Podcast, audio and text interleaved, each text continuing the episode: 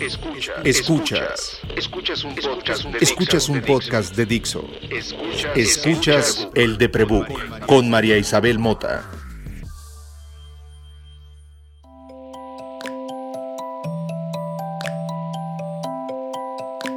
Hola, soy María. Soy paciente de carrera. Eso es un título que ganado por haber ido al doctor desde muy chavita, pero sobre todo por hacerles caso, tanto a los médicos generales como a los médicos internistas, como a los médicos especialistas que me han visto en toda mi vida. Cuando uno dice que uno es paciente y dice que uno tiene un doctor, la gente tiene en su imaginario a un tipo con bata que atiende todo, ¿no? pues no es cierto. Hay médicos de todos tipos. Como hay especialidades que nos atraviesan en la vida y pareciera que cualquier persona con un título tiene la capacidad de atender un área muy específica que te está fregando. Tú no irías al dentista y tuvieras dolor de estómago y no irías al psiquiatra si te estuviera doliendo la muela. La vida me ha enseñado que uno tiene que ir al médico internista, que lo que nuestros... Yo nací en el 76, entonces cuando digo mis papás y mis abuelos me estoy refiriendo a gente, a boomers, eh, pero lo que los boomers hacían antes cuando se enfermaban era ir al médico de la esquina, al médico familiar. Eso es algo que he platicado mucho con el doctor Paolo Alberti, la, qué significa ser hoy médico internista. La salud mental implica que conozcas tu cuerpo y a eso me refiero cuando digo que soy paciente de carrera. Es probablemente la etiqueta en la que más creo, es mi SEO más confiable. Creo que si espero morirme y que la gente busque María Isabel Mota, paciente de carrera, que eso diga mi Wikipedia algún día. Creo que es lo único que sé hacer correctamente. Porque además ser paciente también es un adjetivo. A diferencia de la depresión, ser paciente sí implica una decisión de tu carácter, un ejercicio de quién eres y de escucharte.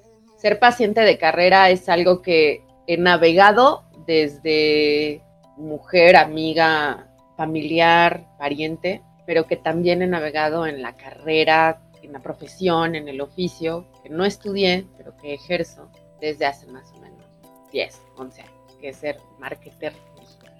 Que es una cosa que en mi época no existía, que cuando yo empecé no existía. Había publicistas, y había publicistas y había mercadólogos, y eran agencias aparte. Y luego llegó Mark Zuckerberg, nos cambió todo.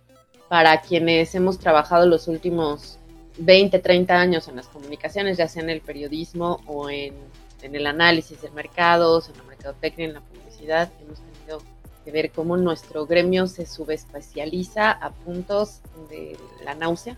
Y entonces, hace 10, 12 años, fui contratada como community, no, como copy, ¿sí? Como copy creativo, pero en realidad lo que hacía pues eran líneas de copy para, sea, no, se les dicen líneas de copy, pero es que no son eso, diálogos, estatus.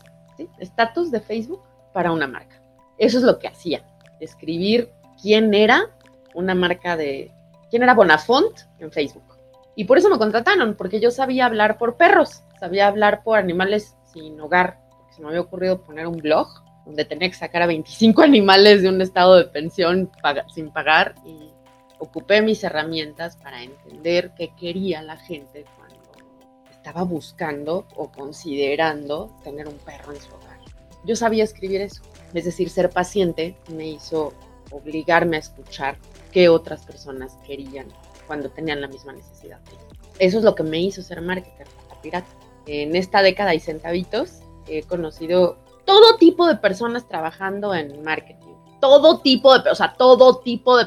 Tengo amigos médicos que hacen marketing digital. Tengo un sobrino que sabe hacer marketing digital. El doctor comadre Adrián Soto podría dar clases de estadística sobre métricas de Facebook porque no, no, lo deja uno dos minutos con Facebook y sabe hacer pruebas AB que media buyers hoy no saben hacer para su certificación de Facebook, pero pues es que eso es ser científico, andar metiéndote los fierros hasta que les entiendes. Tengo amigos ingenieros, tengo amigos contadores, tengo amistades que estudiaron teatro, tengo amistades que son cantantes, tengo y todo mundo sabe hacer marketing digital porque pues arrieros somos y en el camino andamos y porque hoy se come fácilmente de saber hablar por una marca o de presumir que sabes hablar por una marca.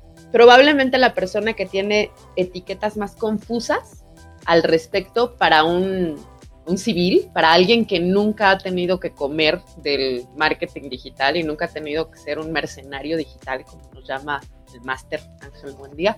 Las etiquetas que tiene mi invitado de hoy son claras, pero para un civil son como, no, a ver, espérame, entonces, ¿a qué te dedicas? Entonces, traje a, a la cabina a alguien que viene a cuento porque las palabras no se explican solas y porque muchas veces la gente confunde pedirle una consultoría de marketing digital con pedirle consulta terapéutica. Vive en la confusión las etiquetas y se ha mantenido de hacer marketing digital los últimos, no sé, creo que Google no existe, pero tampoco le decíamos marketing digital. Traje al señor Antonio Salgado Leina. ¿Cómo estás, Salgado? Hola María Isabel Mota. Pues aquí muy bien. Justamente yo vengo, soy generación X, unos años atrás si hubiera sido boomer todavía. ¿En qué año naciste? En el 70. En el ¿Y, según los X nacimos en qué? ¿En qué años? Del 68 me parece, 69 al 85 me parece.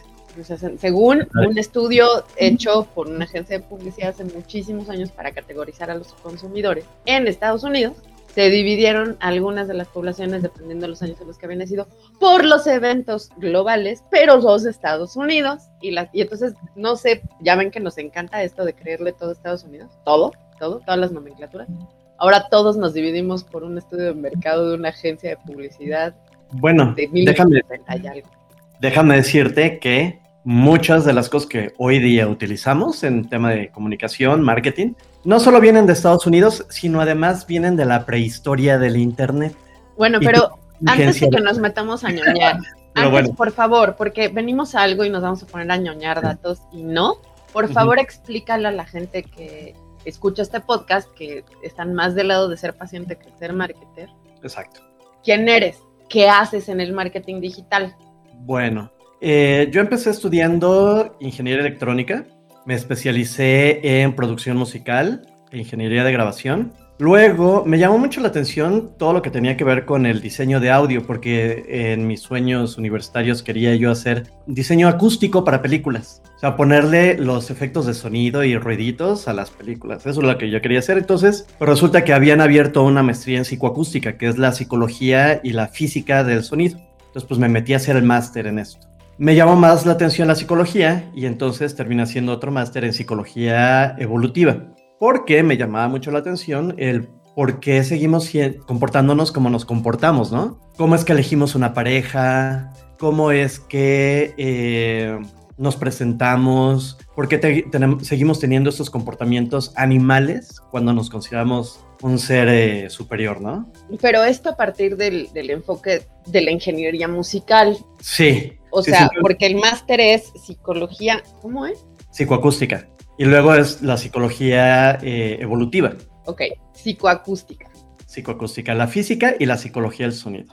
Esto es como un sonido. La psicoacústica, según nos dice eh, la, la, sagrada Wikipedia, es una rama de la psicofísica que estudia la relación existente entre las características físicas de un estímulo sonoro y la respuesta de carácter psicológico que el mismo provoca en un sujeto. Es una disciplina esencialmente empírica.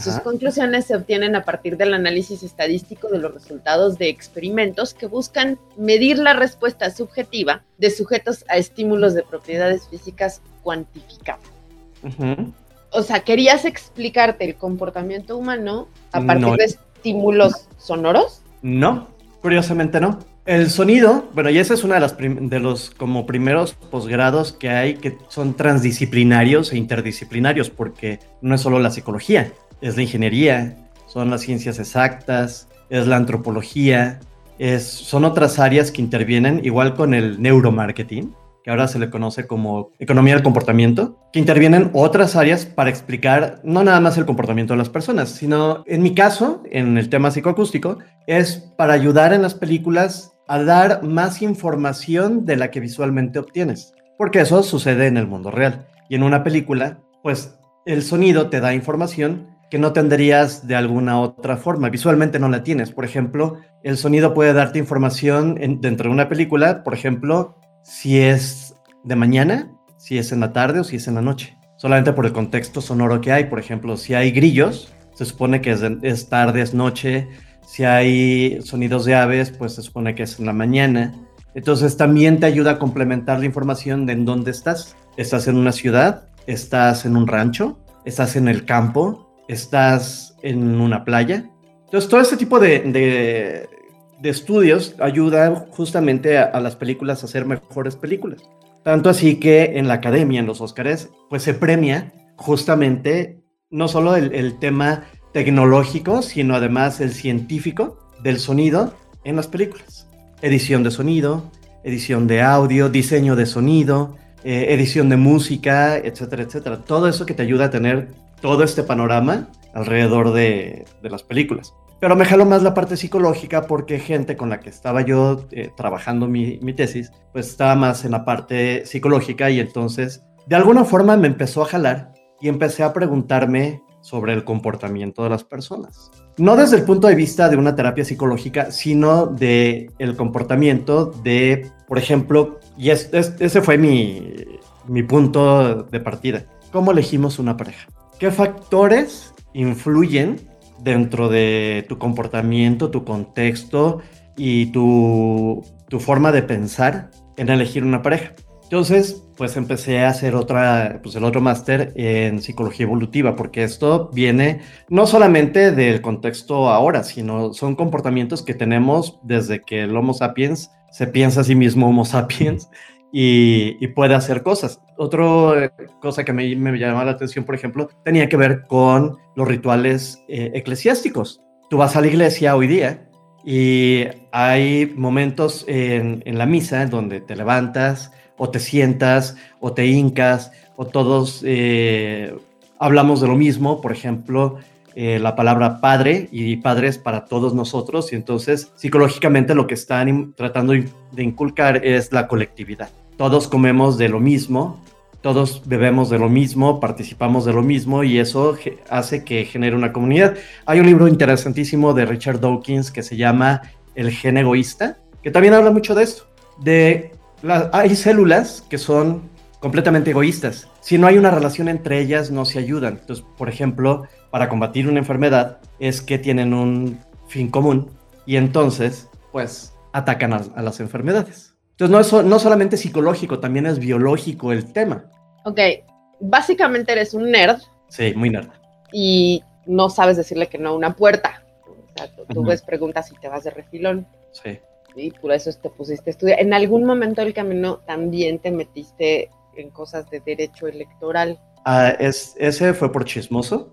Resulta que, la que no una pinche puerta. Sí, este, en la universidad donde trabajaba, que enseñaba yo producción radiofónica, pues yo conocía a todos los profesores de todas las carreras, de todas las áreas, conocía a la gran mayoría de los alumnos de todas las áreas, no solamente de ciencias de la comunicación, sino de educación, derecho, ingenierías, yo tenía que ver con todo el mundo. Y entonces se abrió la primera maestría en Derecho Electoral que hubo en México y pues faltaba un espacio para poder legalmente abrir la maestría, ¿no? Entonces me propusieron que tomarla a cambio de la colegiatura, entonces me becaron para poderla abrir. Básicamente te dijeron, mira, no sé si te interese, pero hay este lugar, la neta es que te necesito. ¿Quieres estudiar esto que quién sabe qué es, güey?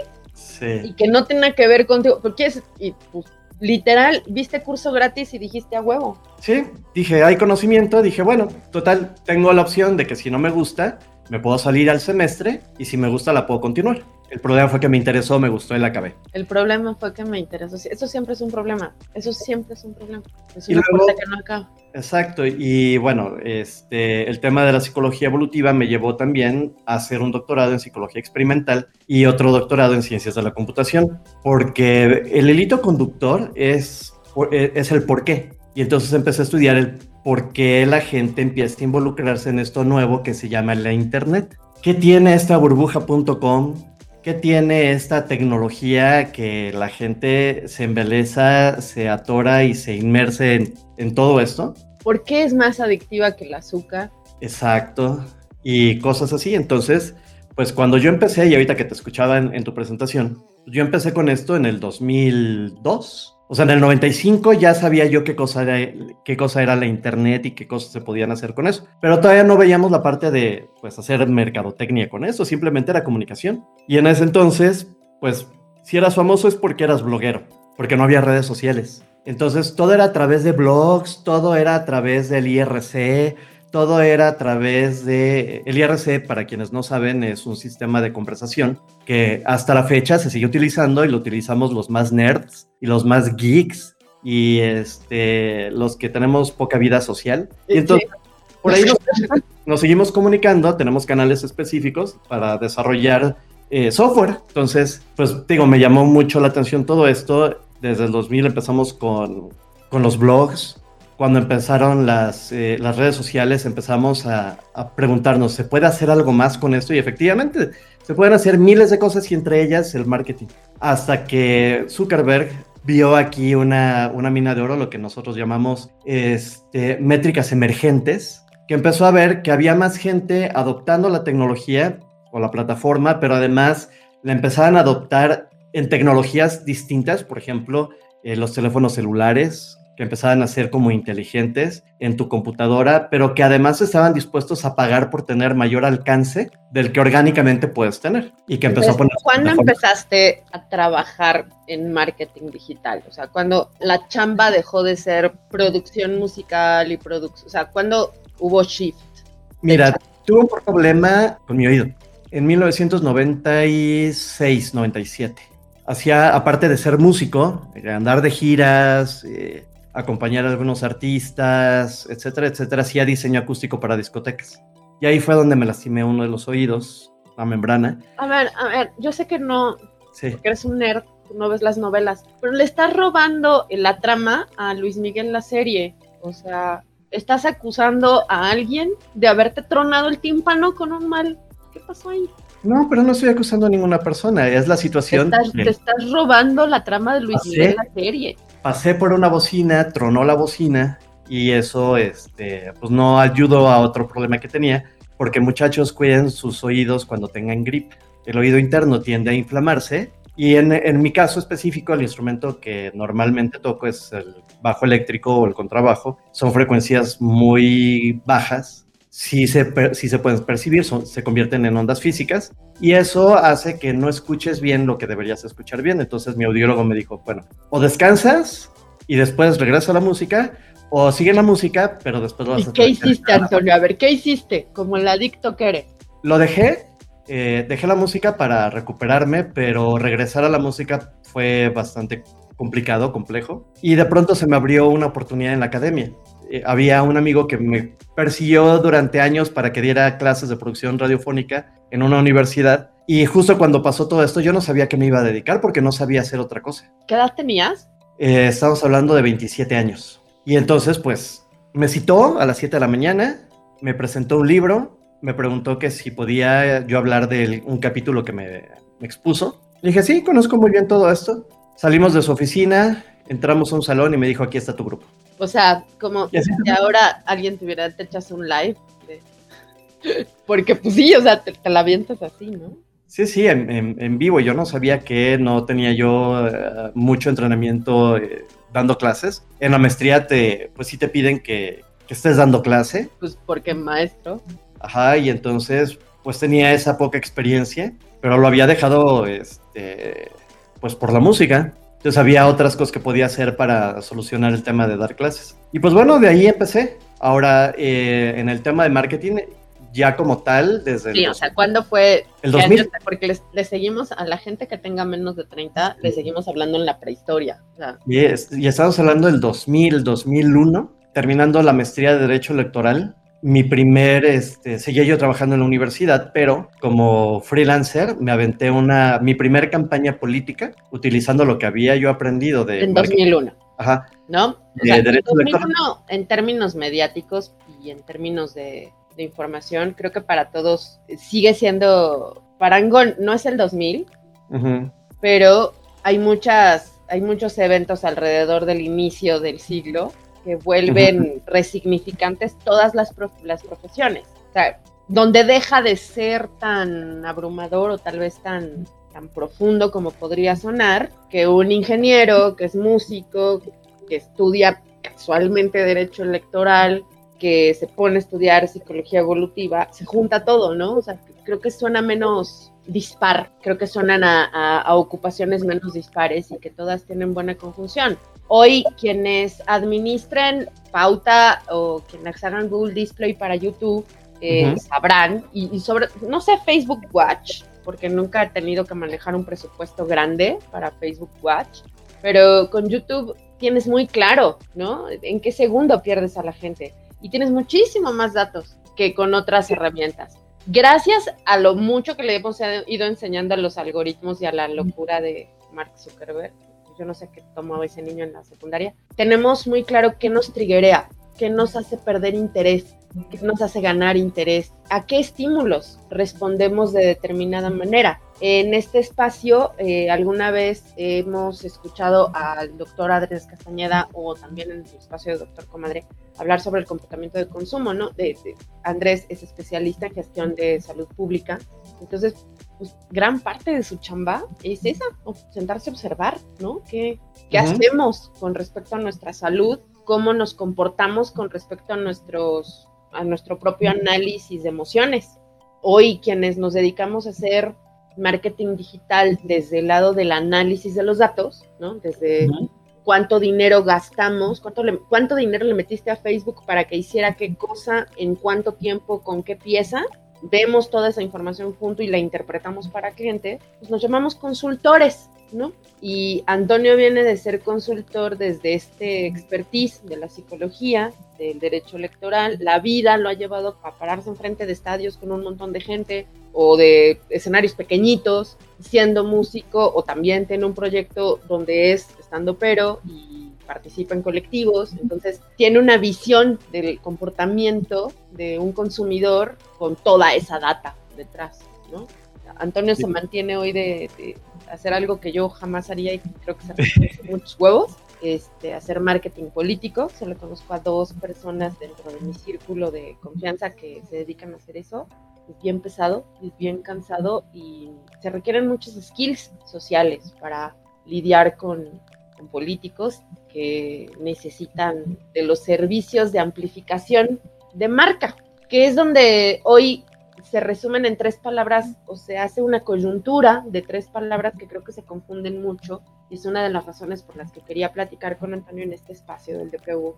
Cuando los terrenos de consultor y coach viven promiscuamente, que es algo que he hablado en este espacio con Efraín Mendicuti, con, con Kim, con nuestros otros colegas del gremio, también se confunde psicología de marca con psicología, ¿no? sí y la gente confunde psicología con un montón de cosas, ¿no? Como confunden terapia con coaching. Exacto, sí. Como confunden consulta con consejo y donde estos años de aprender un método para observar un fenómeno no son consolidados en una sola palabra que te permita ser, como a los médicos, un oficio, una palabra que englobe todo aquello que los consultores de marketing podemos ser para una empresa, para un negocio, pero jamás para una persona. Y me parece un área peligrosa que a título personal hemos comentado varias veces, el señor Salgado y yo, por muchas razones que han sucedido en el último año, desde los Ricardos Ponce hasta pues, los propios políticos, ¿no? El fenómeno donde los influencers hoy cubren cargos públicos y donde quienes son servidores públicos, tienen vocación del servicio público, tienen que aprender de marketing para convertirse en influencers, porque si no, no hay cómo, ¿no? O sea, no, no tienen cómo darse a conocer y se mezcla todo y se vuelve muy promiscuo. En el espacio del Deprebook convivo con gente que comparte mis diagnósticos y que ha aprendido o que hemos ido aprendiendo a hablar de esas etiquetas sin tapujos y sin penas y sin conmiseraciones ni autoconmiseraciones y a decir muy tranquilamente, tengo trastorno limítrofe de la personalidad, tengo distimia, como una marca diría eh, el 70% de descuento y soy la mejor, ¿no? Es una característica más de quién soy y no me, no me afecta ya, ¿saben? No, me, no, no le tengo tachada una emocionalidad. Los marketers digitales nos encargamos justo en, mi especialidad, que es darle carnita a un personaje, hacerlo creíble, darle emociones, ¿no? O sea, cómo tienes que decir las cosas más que qué tienes que decir. la psicología de marca y la psicología del target, el comportamiento psicológico de una audiencia, nos dicen cómo moldear a esa persona que queremos representar detrás de, una, de un nombre, que no es otra cosa más que un papel, ¿no? Y un logo, y tintas. Y a quien le tienes que creer porque le vas a soltar tu lana y, o tu voto. Ahora en este país casi lo mismo, tristemente. Hemos platicado muchas veces sobre lo complicado que puede ser, ¿no? El hacerle entender a, en los dos lados, a un cliente de marketing digital la importancia de la emoción, ¿no? Dentro de que sea creíble la emoción. Y del otro lado, donde la gente que no entiende el, negocio que hacemos y no entiende por qué nos la pasamos haciendo Exceles y por qué nos la pasamos haciendo formatos y por qué hacemos planes y planes y planes y planes y planes y gráficas y que esa es nuestra chamba. Que no estamos capacitados para aconsejarles sobre su mente y sus emociones. Que por más que sepamos cómo manipular algunos triggers dentro de un personaje para fomentar una venta, porque pues leemos reportes y eh, leemos estudios que nos dicen, cómo, bla, no hay manera que lo que sabemos sobre psicología y marketing aplique al diagnóstico del paciente. Yo he disfrutado mucho hablar siempre con Salgado porque es de las pocas personas a las que les puedo decir tengo distimia y sí sabe a qué me refiero. Porque si estudiaste muchas cosas que tienen que ver con diagnóstico dentro de tus. Y al mismo tiempo estás consciente de que esas etiquetas evolucionan. En el transcurso de los años que has trabajado como consultor, supongo te has encontrado, no te quiero poner enfrente de todos los casos que me has contado, tú ya sabrás cuál cuentas, cómo la personalidad de un cliente que tiene que ser su marca interfiere en el plan, ¿no? Y cómo cómo este dilema entre que la psicología de marketing no es la psicología de una persona se enreda. No quiero ponerte ninguna anécdota, pero nos puedes contar algo que haya pasado así, algo que te recuerde la confusión que provoca en el negocio. Uy, hay miles. Para empezar, primero, este, bueno, tengo que, que decir, también tengo diagnósticos, soy Asperger, tengo depresión y tengo la fortuna de trabajar en un espacio donde estoy cómodamente detrás de, y un poco lo que decías, este, pues hago stand-up, hago, fui músico profesional, estuve en estadios, estuve en bares, estuve cualquier lugar que te puedas imaginar. Y esto me ha ayudado a justamente observar, porque de eso se trata mucho la psicología, observar. No es tanto de leer que por aquí empieza la confusión eh, con el tema psicológico y la psicología de marca este, pues muchos mercadólogos piensan que el, poquito de psicología que saben, porque lo han leído a través de un reporte, porque vieron un video de YouTube, ya pueden utilizarlo y... Porque llevaron una materia. Sí, pero... Que no lo hago menos. Eh, creo que sí es bien importante aclarar que lo que muchos mercadólogos saben sobre psicología es válido y es importante y aporta y funciona, pero... Pero aquí está el pero. No hay, ¿qué es lo que yo he visto? Porque me ha sucedido en mi vida académica mientras he enseñado psicología de marca y algunas otras materias sobre psicología que he enseñado, que la gente no observa, solo lee y medio trata de buscar cómo aplicarlo, que eso es parte del, doctorado, como en la psicología experimental eh, yo no hago análisis psicológicos, yo hago las herramientas o diseño las herramientas que utiliza un psicoterapeuta en cualquiera de los estilos que más le agrade y le guste. Yo diseño esas herramientas para poder medirlo, para poder medir lo que él está tratando de encontrar o lo que quiere saber, etc. Hago los experimentos o diseño los experimentos para comprobar sus teorías, sus hipótesis, etcétera, etcétera. Entonces, por ahí viene la, confusión. Siempre que me presento como psicólogo experimental, lo primero que te dicen es, pero no me estás analizando, ¿verdad? Parece que no superamos los 80. O sea, de verdad, parece que no superamos los 80. Sí, no, bueno, no superamos desde el 1940, déjame decir. Exacto. Porque pues también la otra parte es la creencia de la gente que si necesitas un psicólogo es porque estás loco. Y no, no estás loco. Todos estamos un poquito rotos por dentro. Y por miles de cosas. Por ejemplo, si terminaste con tu novia y era tu primer novia, eso te rompe un poco. Ir con un psicólogo es ver cómo juntas esos pedazos de la mejor forma, los vas uniendo y entonces te preparas para la siguiente vez que te vayan a romper el corazón, porque eso es segurito. O por ejemplo, este, si te va mal en el trabajo, ¿por qué te está yendo mal en el trabajo? ¿Qué estás haciendo que hace que te vaya mal en el trabajo? O a lo mejor solamente que tengas la percepción de que te va mal en el trabajo cuando te está yendo muy bien. Ahora, yo no puedo dar terapia. Lo que puedo hacer y lo que hago normalmente es decirles a mis amigos o a la gente que me hace la consulta, mira, yo no puedo darte terapia, puedo escucharte y si lo necesitas y me lo pides, te puedo dar una opinión, pero no te puedo decir qué vas a hacer y no te puedo decir cómo se va a resolver el asunto, porque esa no es mi especialidad. Ahora, que si quieres... Perdón, pero eso tampoco lo va a hacer un terapeuta. O sea, tampoco le demos faltas de esperanzas a la gente. Un terapeuta no te va a decir qué hacer y si te dice qué hacer, métete en problemas, estás en problemas. O sea, créeme, eso no es un terapeuta. No, porque nadie tiene por qué decirte qué hacer, ¿no? Bueno, pero el, pero el asunto es este. O sea, la gente lo que necesita es que le resuelvas un problema.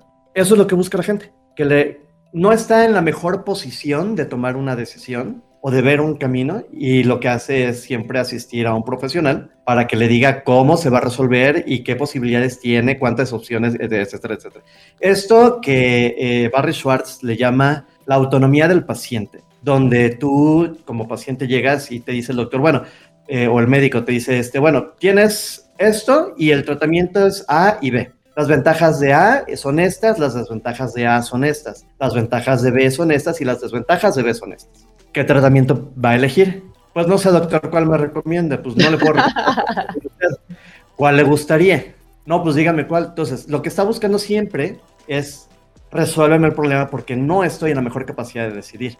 Si esto lo trasladamos al marketing, estamos exactamente en la misma posición. Yo como consumidor estoy buscando la, el consejo a través de la autoridad que tiene el proveedor o la marca decirme qué es lo que me conviene, porque yo como cliente no tengo completamente esa autonomía, no tengo el problema, no tengo esa experiencia que tú como el negocio tienes para que me puedas resolver un problema. Entonces, esto trasladado otra vez al tema psicológico, pero en el marketing, es lo que no hacen las marcas y lo que no hace el cliente. Lo que hace el, cliente, en mi caso, mi cliente, que es una marca, que es una empresa, es, no, yo quiero vender, vender, vender, vender, vender, vender, vender, vender, vender, vender. Y siempre digo, es que vender es tan amplio, es tan subjetivo, o sea, lleva implícito una transacción, sí, pero el proceso, y como siempre digo, todo el mundo quiere ver al bebé, a nadie le importa el parto, es, se convierte en tu deseo de fin de año de ir al gimnasio,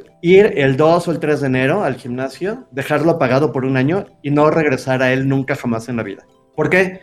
Porque no quieres pasar por el proceso de vas a vender a quién, qué, dónde, cómo, cuántos. Ahí creo, yo estaba treca con que nos soltara sopa sobre algunos de los casos que me has contado, pero lo, ni modo estudiaste algo de política y te llevas con políticos y sabes hacer deflect, está bien. no, no, no. Eh, no, no, no, creo que hay un punto más importante ahí ahí, ¿no? Eh, te lo he dicho a ti a nivel personal y creo que lo he dicho muchas veces en este espacio. A mí nada me ha explicado mejor a mí misma, nada me ha dado más claridad sobre mi proceso terapéutico que el lenguaje del marketing. Okay. El lenguaje, o sea, o el contexto semántico del marketing, ¿no? O sea, de, Aide Vega me enseñó a leer a Kotler, y Kotler me hizo entender mucho sobre el, el, journey de consumo, me hizo entender mucho sobre mi propia ansiedad, sobre mi propia incapacidad para estar en el momento. Tratar de entenderme a mí como consumidora me ha enseñado mucho de, quién soy como paciente y ante la enfermedad.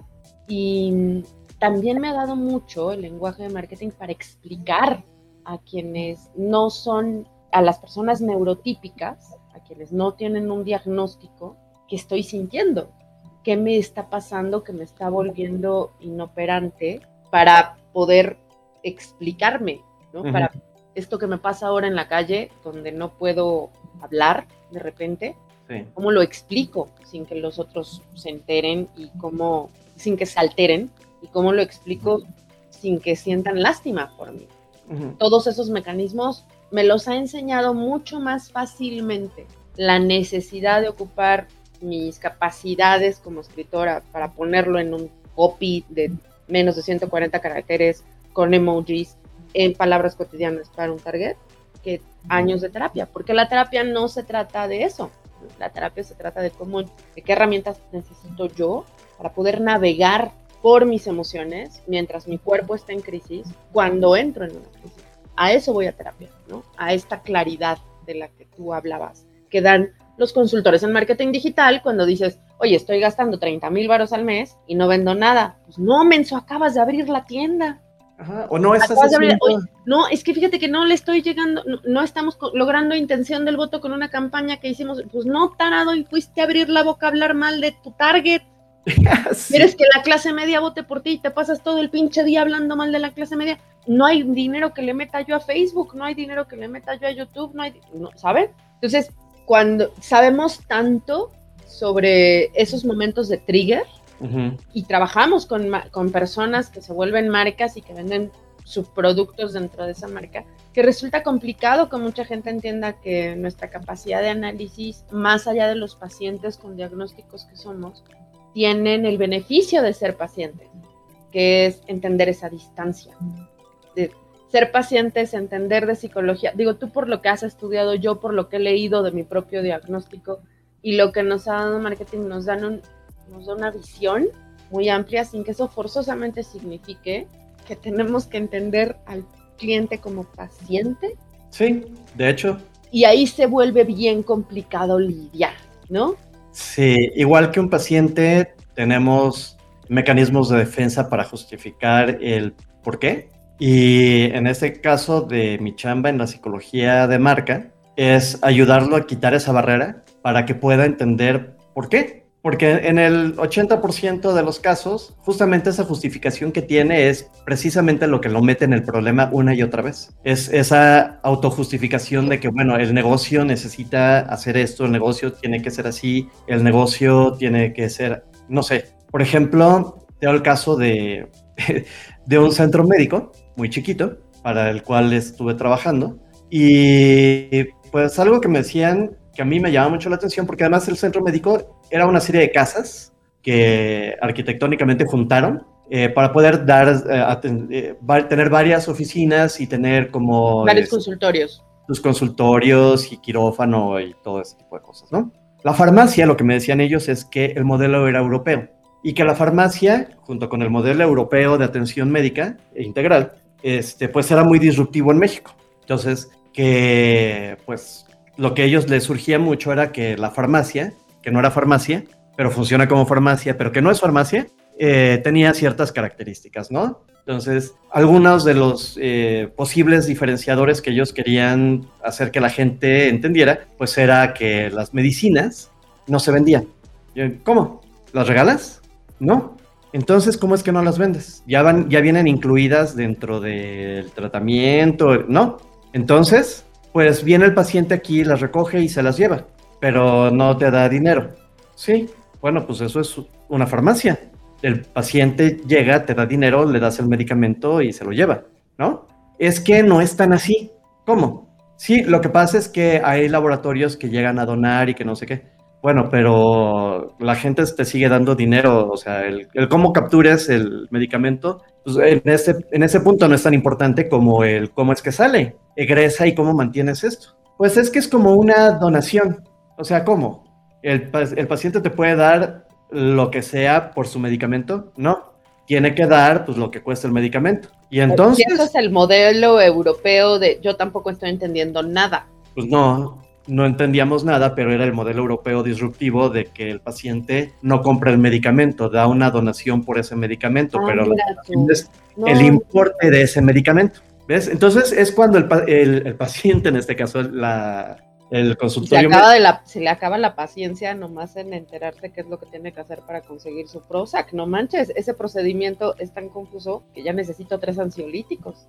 Bueno, imagínate mi paciente que es este centro médico que dice que es disruptivo. Entonces, no es disruptivo porque tiene una farmacia que no es farmacia, pero que funciona como tal. No, eso no es disruptivo, eso es No, eh, o sea, es una algo que se les ocurrió y que tampoco ellos entienden completamente todo el proceso. Entonces, pues al final del día terminó siendo como farmacia, pero les dije, lo que podemos hacer es inventarnos un nombre para el procedimiento de bajar o de salir del consultorio y pasar por tu medicamento e irte a tu casa. Eso sí se puede hacer y lo podemos, eh, le podemos dar algunas características que son las mismas de una farmacia y que son las mismas de cualquier negocio, pero le podemos llamar distinto y eso a lo mejor puede hacer que la gente lo, este, lo perciba de otra forma. Que eso sí, porque justo ayudar a que se distinto las palabras cambian por completo la percepción de un concepto, ¿no? De, eh, Exacto. El hecho de que tú tengas la palabra psicología metida dentro del currículum confundirá a algunos y emocionará a otros, ¿no? Creo que haya, pues, en gran parte muchos de tus clientes ven eso y se emocionan, ¿no? entienden lo que puedes provocar. Y habrá quienes, los civiles, que no vean eso y te, agarren de, consultorio, ¿qué, pasa? ¿no? y te preguntan qué carambas hacer con la relación con su madre. Cuando la realidad es que tú podrás responder en cómo le afecta eso eh, a, tu marca, a lo mejor porque el cliente estaba angustiado. Creo que nuestro negocio, el marketing digital, siempre ha sido un, espacio donde las emociones permean y, y, confluyen tanto en la chamba como en, el, en el resultado del trabajo, como en el proceso del trabajo, y se van enredando mucho, ¿no? Y trabajamos tanto con emociones y con catalogar las emociones que nos vuelve cada vez más tensos o más proclives a entendernos, tal vez, no sé, tal vez estoy demasiado metida en el gremio y en, los problemas en los que nos metemos nosotros para entendernos que lo tengo muy presente. Lo que me queda muy claro es que los comunicadores con los que yo me siento cómoda trabajando vienen siempre de algún espacio en donde académica o empíricamente han estudiado el comportamiento. Y el comportamiento humano nos, trata de explicar sociológicamente tal vez, y hoy todos tenemos muy a la mano quiénes somos si abrimos un teléfono y vemos la burbuja en la que participamos, ¿no? La burbuja mediática en la que participamos. El estudio de la, de la psicología y del comportamiento del consumo creo que nos va a pegar siempre a todos y nos va a, a provocar querer saber más quiénes somos tener a la mano herramientas como Facebook y como Twitter nos permiten entender quiénes somos dentro de una comunidad si vemos más allá de nosotros. Las herramientas que el marketing digital nos da a los pequeños negocios, a los freelancers que quieren vender sus, sus servicios dentro de las redes, nos dan oportunidades importantes, sí, para tener dinero como cualquier marca, pero también para entendernos y tal vez tendríamos que poner un poquito más atención a las estadísticas no propias, sino ajenas, para irnos explicando un poco. Yo no le deseo a todo mundo que se dedique al marketing digital porque yo no soy marketing. Trabajo con gente que es muy apasionada de, hacer narrativa eh, y contar historias en un anuncio y se emociona. Yo no, yo, yo como de hacer marketing, no sé qué me apasiona, tengo distimia, sorry por eso, pero le reconozco al marketing las enormes herramientas que me ha dado, tanto sociales como semánticas, para explicarme. Pensando en ello, Salgado, ¿qué te ha dado el marketing que le puedas agradecer tanto a nivel profesional como personal? Pues mira, eh, yo creo que una de las primeras cosas que le tengo que agradecer es el tema de la elasticidad cerebral. Si soy proclive a tener Alzheimer más adelante, eso que estoy haciendo en marketing digital va a retrasar el proceso un poco, porque tienes que aprender todos los días. Todos los días sale una red social nueva que eh, otra agencia de marketing asegura que va a ser el hitazo y que va a derrocar a Facebook, a TikTok, a Instagram. O hay una nueva técnica, por ejemplo, para utilizar los reels de Instagram y crear contenido sin tener que descargarte 25 aplicaciones, por ejemplo. O que alguien dijo, por fin, desvelamos el algoritmo de Instagram y te decimos cómo vencerlo. Y entonces pues entras a verlo y entras a hacer el análisis de si efectivamente algo de lo que dice tiene sentido o no. Entonces, y te ríes, ¿no? Y te ríes media hora. Encuentra, encuentra las, las 10 diferencias entre el siguiente gurú de marketing digital.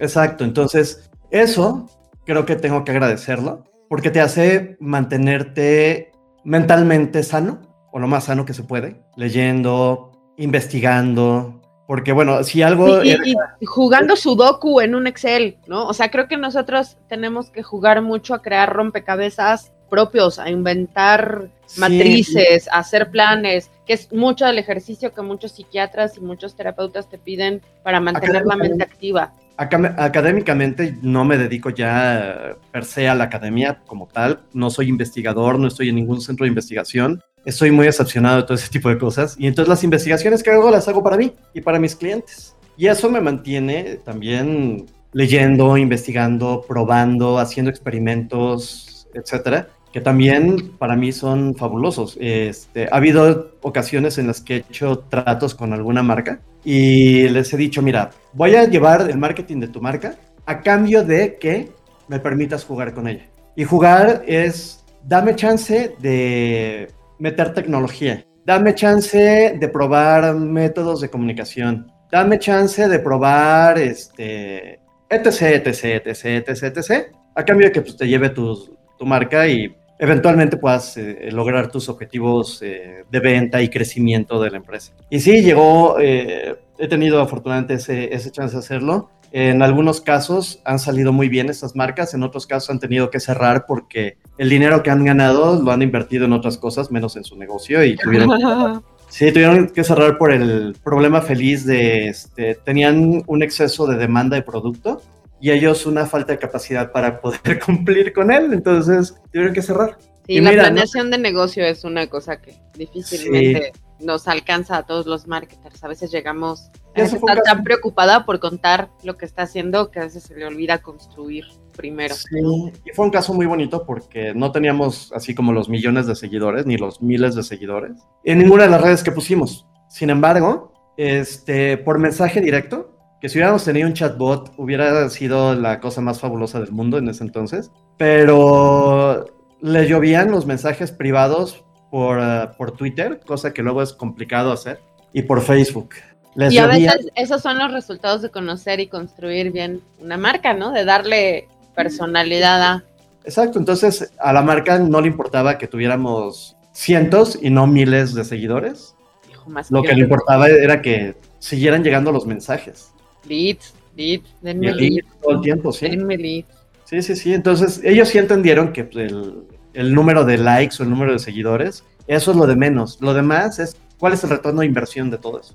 Creo que marketing siempre da la lección constante de que la apariencia es lo que menos importa. Eh, el trauma muchas veces se genera por estás esperando de los demás, ¿no? Porque los demás te quieran, porque los demás te aplaudan, porque los demás te aprueben. Esos son los likes, esos son los números de vanidad. Y ahí sí la vida y, las estadísticas de marketing se parecen mucho. Si te preocupan los números de vanidad, no, sirve de nada, estás perdido. Estás siempre, perdido. Vas a, siempre vas a terminar diciendo el marketing digital no funciona, no sirve, es un trance. Y bueno, también otra cosa que me ha permitido el marketing digital es involucrarme en distintos eh, nichos, en distintos tipos de, empresa, porque he trabajado con desde la señora del mercadito, que se pone aquí al lado de la casa todos los sábados, hasta empresas como, bueno, corporativos como Oracle, IBM, SAP. Que eso siempre es bien bonito del marketing, ¿no? O sea, que lo que sabemos lo podemos aplicar en, grande, en menor escala. Claro, todo tiene un nivel de producción diferente, pero el análisis cuando tu especialidad es analizar para contar una historia o para hacer efectiva una historia, trabajas para lo que sea, ¿no? O sea, no importa el tamaño del negocio. Eso siempre es la flexibilidad de la, que, de la que hablabas. Y creo que lo importante siempre es observar. Entonces, siempre que me piden un consejo de qué hacer, es observa. No veas, observa. Oye, y ya para salir, hablando de observar, ¿qué ha representado para ti eh, hablar de Asperger y en tu profesión? ¿Ha significado discriminación? ¿Ha significado... ¿Qué ha significado el, hecho de hablar de, estar dentro del espectro? Mira, yo creo que, y, digo, el Asperger salió del espectro autista hace 10 años. Ya está completamente en otra categoría. Y las veces que he comentado que soy Asperger. Del espectro autista. Ajá, del espectro autista. Y las veces que he comentado que soy Asperger, en algunos casos me han dicho, por ejemplo, en el tema de la comedia, porque una de mis primeras rutinas hablaba de que soy Asperger, pues la gente ahí se acerca y te dice, qué valiente eres por eh, contar esto. Pues, no, y tampoco estoy haciendo terapia. Sí, o sea, es como, pues, a ver, tú, mido 1,68, qué valiente eres por decir cuánto mides. Sí, sí, sí, deberías, este... Yo tengo un sobrino que también mide 1,68 y también ¿No se conocen? Sí. ¿Cómo se siente la vida desde el 1,68, oye? Pues no sé, yo mido 1,70. Pero pues me ha servido justo para el trabajo.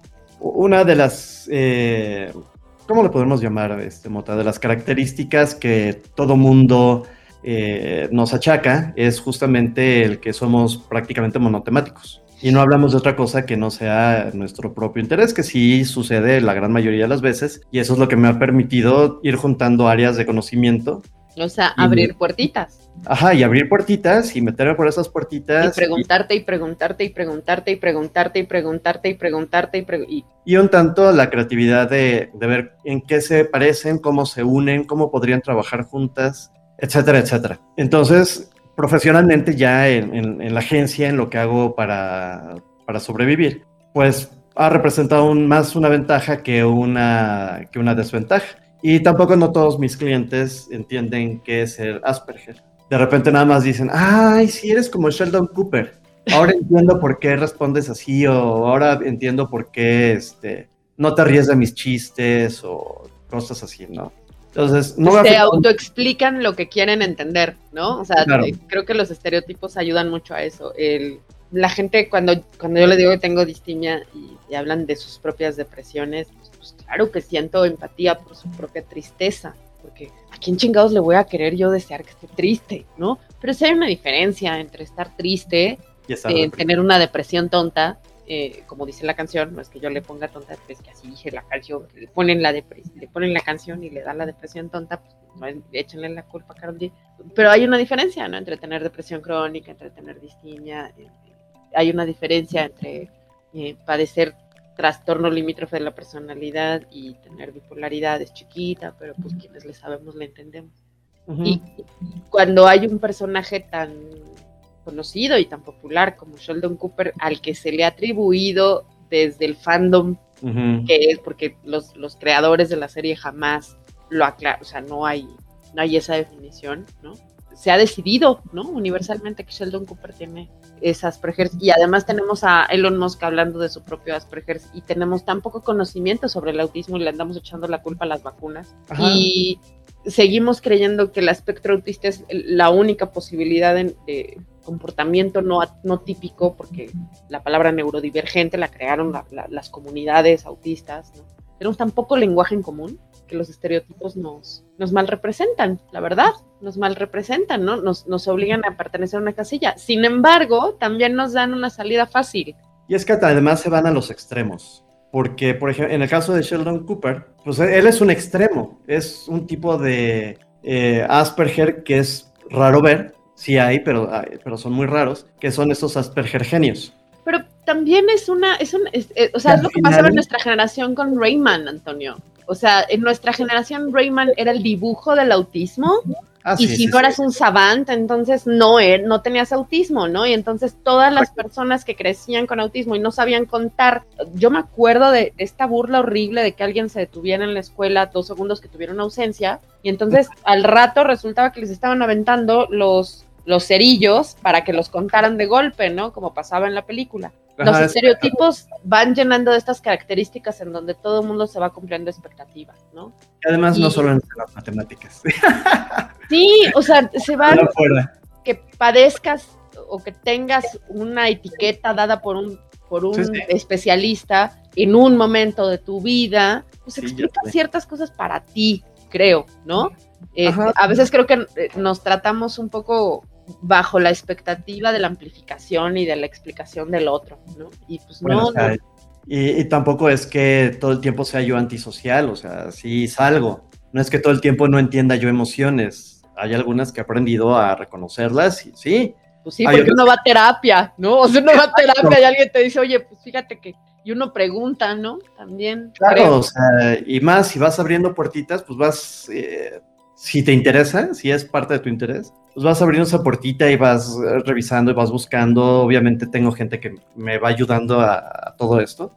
Entonces, pues efectivamente ya reconozco muchas, eh, no reconozco algunas, o me cuesta trabajo reconocerlas y ya hasta después de que pasó es, ah, era así. Pero bueno, o sea, es, también es parte, digo, eh, es parte de ser una persona. Exacto, de ir aprendiendo tu propio camino con o sin diagnósticos, porque todos tenemos características sociales. Todos aprendemos. Que nos explican y que nos, nos hacen diferentes los unos a los otros. Todo, el mundo vamos aprendiendo todos los días, no importa la edad. Vamos aprendiendo. Perro viejo. Pues resulta que sí aprende nuevos trucos. No los que a ti te gustaría que aprendiera, pero sí aprende todos los días algo nuevo. Porque cada quien, ¿no? Exacto, también va en contextos, va en capacidades, va en intereses, va en qué se está pasando en ese momento del día, porque también no somos iguales todos los días. Ojalá, por lo menos podríamos estudiar la estadística semana a semana, como nos pasa con Facebook cuando no nos piden mover la pauta, pero no, los humanos somos impredecibles. Sería, o sea, ya para qué quieres estadísticas, ya sabes cómo se van a comportar. ¿Y entonces cuál va a ser el crecimiento? No, pues ya sabes cuál es el crecimiento, lo único que haces es alterar otros, eh, otros factores y ya tienes un crecimiento. suficientes puertitas abiertas, suficientes puertitas abiertas. Oye, muchas gracias por venir a explicarnos cómo es desde las Asperger's y desde la mucha oportunidad que has tenido de estudiar eh, el ejercicio de ser marketer. Eh, muchas gracias por compartir. Gracias. ¿Le puedes contar a la gente dónde te encuentra y qué haces? Eh, además, o sea, además de ser marketer, ¿dónde te encuentran si te quieren contactar como marketer y dónde te encuentran si te quieren encontrar como estando pero? Bueno, como marketer, bueno, primero eh, muchas gracias, eh, María Isabel Mota, por la invitación y por la oportunidad de explicar la diferencia, la diferencia entre psicología de marca, que es analizar a la marca y ayudarle a crecer, y experimentar con la psicología que a veces el cliente es el que necesita terapia y, busca para preguntarme qué hace con su vida, ¿no? Este episodio se llamó No le vuelvas a pedir a Salgado que te psicoanalice en la iguala. No, no es cierto, no es cierto. Pero este, en la agencia me pueden encontrar como A Salgado Media, donde soy uno de los fundadores y el CEO, porque pues me aventaron la bolita ahora pero nada más era yo founder y mi socia era la CEO y luego ahora dijo, no, ahora tú eres el CEO y yo nada más funjo como co-founder. Pero ha salgado... Deja de quejarte, Tere, hace bastante aguantando. Hola Tere, hola Guillermo. Me eh, sí, Guillermo y Tere este, me aguantan mucho. Entonces, ha salgado media en cualquiera de las redes sociales, Facebook, Instagram, TikTok, etcétera. Y personal en Twitter como DROso o Doctoroso, Droso. Yo no sabía que en portugués quiere decir mosca. Hasta que alguien quiso comprarme el handler. Pero bueno, entonces me encuentran ahí este, en Twitter como Derreoso, en Facebook como Derreoso101 y como Doc Leiner. Si quieren ver mi stand-up y quieren ver mis chistes. es es que yo nunca le entiendo. Sí, e, es, es buen público, María Isabel Mota, porque si no le entiende, quiere decir que está mal. Entonces, este Doc Leiner en Facebook, en Twitter, en Instagram, en TikTok. Y pues ahí cuento mis chistes, algunos. También tengo este, mi podcast de Salgado Media y mi podcast del Doc Leiner, donde hablamos de tecnología aplicada a la comedia, porque es otro de mis intereses. Todo lo que se aplica a la comedia, como neuromarca, neurociencias. Que si, la app para escribir el guion que si el dónde pones el, cuáles son los mejores intercortes y las interfaces. Es, es un nerd. Es un Sí, sí, Y además las mejores aplicaciones para escribir. y que no se te borre. Qué feo es cuando se te borra un guion. Qué feo es Ay, es espantoso. Sí, es espantoso. Bueno, pues salga. Muchas gracias por venir y muchas gracias, por pasar a tiempo todos. acá. Gracias por escucharnos a quien hayan aguantado hasta este momento. Si usted eh, se tomó dos cafés con nosotros, se lo agradezco mucho. Eh, yo soy María Isabel Mota y me puedes encontrar en Twitter como arroba María Isabel Mota. Mis DMs están abiertos. Si quieres saber más sobre el Deprebook, puedes entrar a www.eldeprebook.com y puedes escribirme a arroba el Deprebook en Instagram y en Twitter. Y este es el podcast del Deprebook, este espacio en donde me pongo a platicar sobre lo que significa ser paciente de carrera. Muchas gracias por habernos escuchado.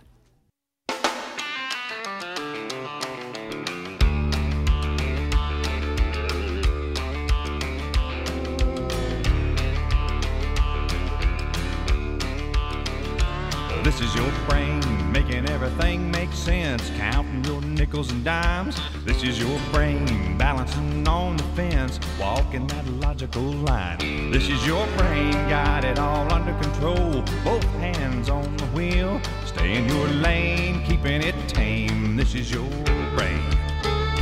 Then she walks right by, and that all goes out the window, and your IQ starts to dwindle at the mention of her name. And she winks and smiles, and your heart starts overloading, and you're crazy over everything she does. Well, you ain't insane, this is your brain on love.